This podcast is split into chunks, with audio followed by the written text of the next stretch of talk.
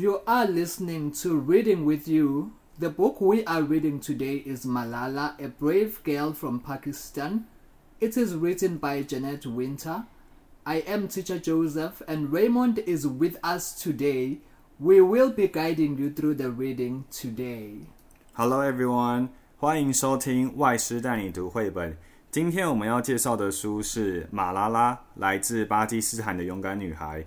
对应的永续发展目标是 gender equality，性别平权。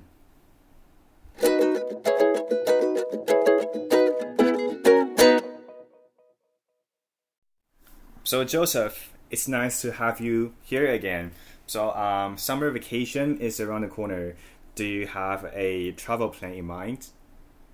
Oh, thank you, Raymond. Oh, yes, summer vacation is around the corner, and I'm so excited. Uh, I've been in Taiwan for what? For how many months now? I think it's nine months. So I'm definitely going back home to South Africa, and I'm very, very excited. I'm gonna be spending time with family and do other things and catch up with my friends as well. But yeah, I'm very much excited. Sounds amazing. Everyone's looking forward for the summer vacation. Um, let's get back to the book, Malala. So tell me, Joseph, why do you choose this one? You know what, uh, Teacher Raymond, this is very interesting. This is an interesting book, and it's very close to my heart because in this book we have a girl from Pakistan who started fighting for education for both girls and boys uh, from a young age. So now uh, we know that education is very important and everybody has a right to be educated. So I love this book so much because it has a strong, powerful message to teach us and to teach everybody around the world about education and the right to education. What about um, let's have a question for thoughts. Right. Question for thought. When you have read the book, uh, you will know that Malala gets shot. So he, she gets shot. But now my question to you is that if you were if you were Malala, would you have stopped fighting for education the moment you realized that your life was in danger? That's my question for thoughts. Students, you are welcome to visit the ETRC Facebook page and share your thoughts with everyone.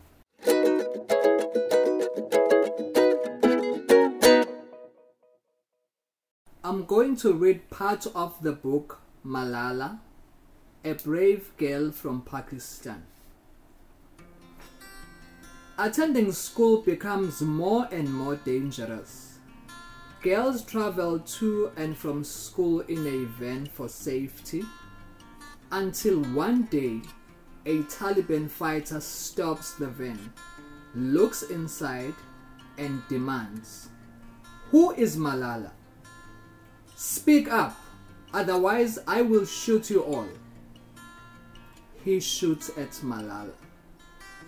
The van rushes her to the small hospital in Swat Valley a helicopter lifts her to a bigger hospital far away.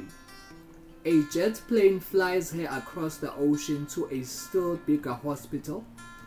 Everywhere, the doctors work to save her. The shot fired at Malala is heard the world over. Prayers from girls and boys, Women and men surround her bedside. Slowly, Malala wakes from the nightmare.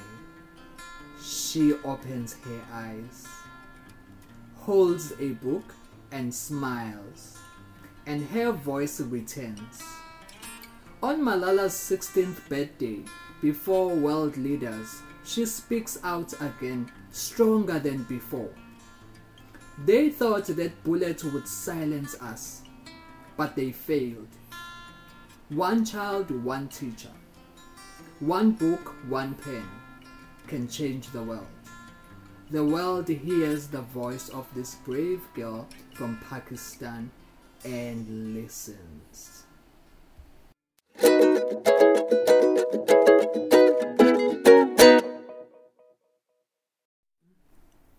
Thank you so much, Joseph, for reading the book for everyone. Um, I just have a question for you.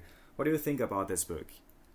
Uh, thank you so much, Raymond. Uh, I think this is a great book because you know we learn about uh, human rights, which of course education is one of the most important human rights, and also seeing that uh, you know a young girl is able to fight for something so important, with which is education. So I think uh, students are gonna learn a lot from this book. So I love this book so much. And what do you think about the book, Raymond? I think this is one of the uh, the heartbroken books that I have ever read because um, obviously in Taiwan everyone is having education, including uh, boys and girls. So it's difficult to imagine there are students or people out there who couldn't receive uh, education. So um, um, it, it's a it's a book with a lot of meanings for sure.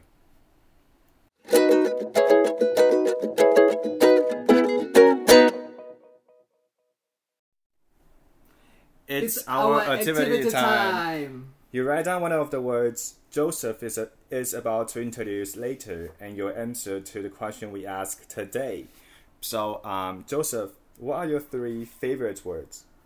Uh, my three favorite words are education, E D U C A T I O N, 教育、 books, B O O K S, 书、 nightmare, N I G H T M A R E.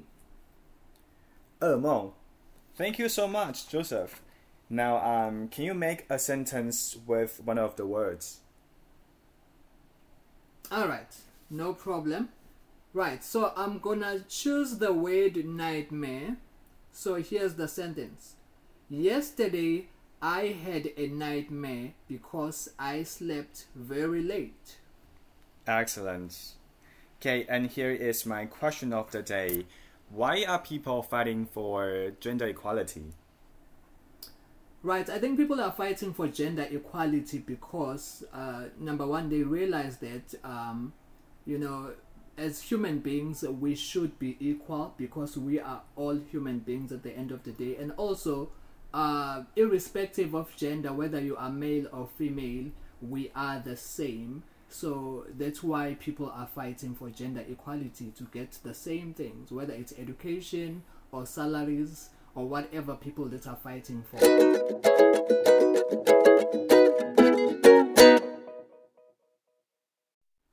We cannot wait to see your worksheet. Write down your answers and send your worksheet to the Google form. You may win a big prize later.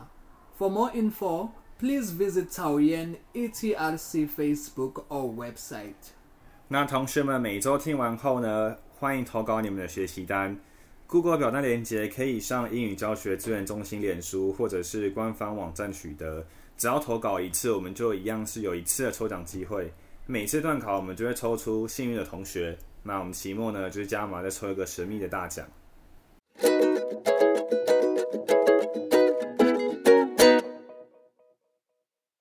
Thank you so much for joining us today. We love sharing the magic world of books with you. The book we share in this episode is Malala, a brave girl from Pakistan. Now it's your turn to read and discover the fun of reading. Be safe and have a blast during your summer vacation. 同学们，这周过后呢，就要放暑假啦。我相信大家都很期待，就是暑假的来临嘛。那暑假出去玩呢，务必要注意自身的安全，快乐出门，平安回家。 那也别忘了在空闲之余呢，当然也要练习一下英文喽。那我们就下次再见喽，拜拜。拜拜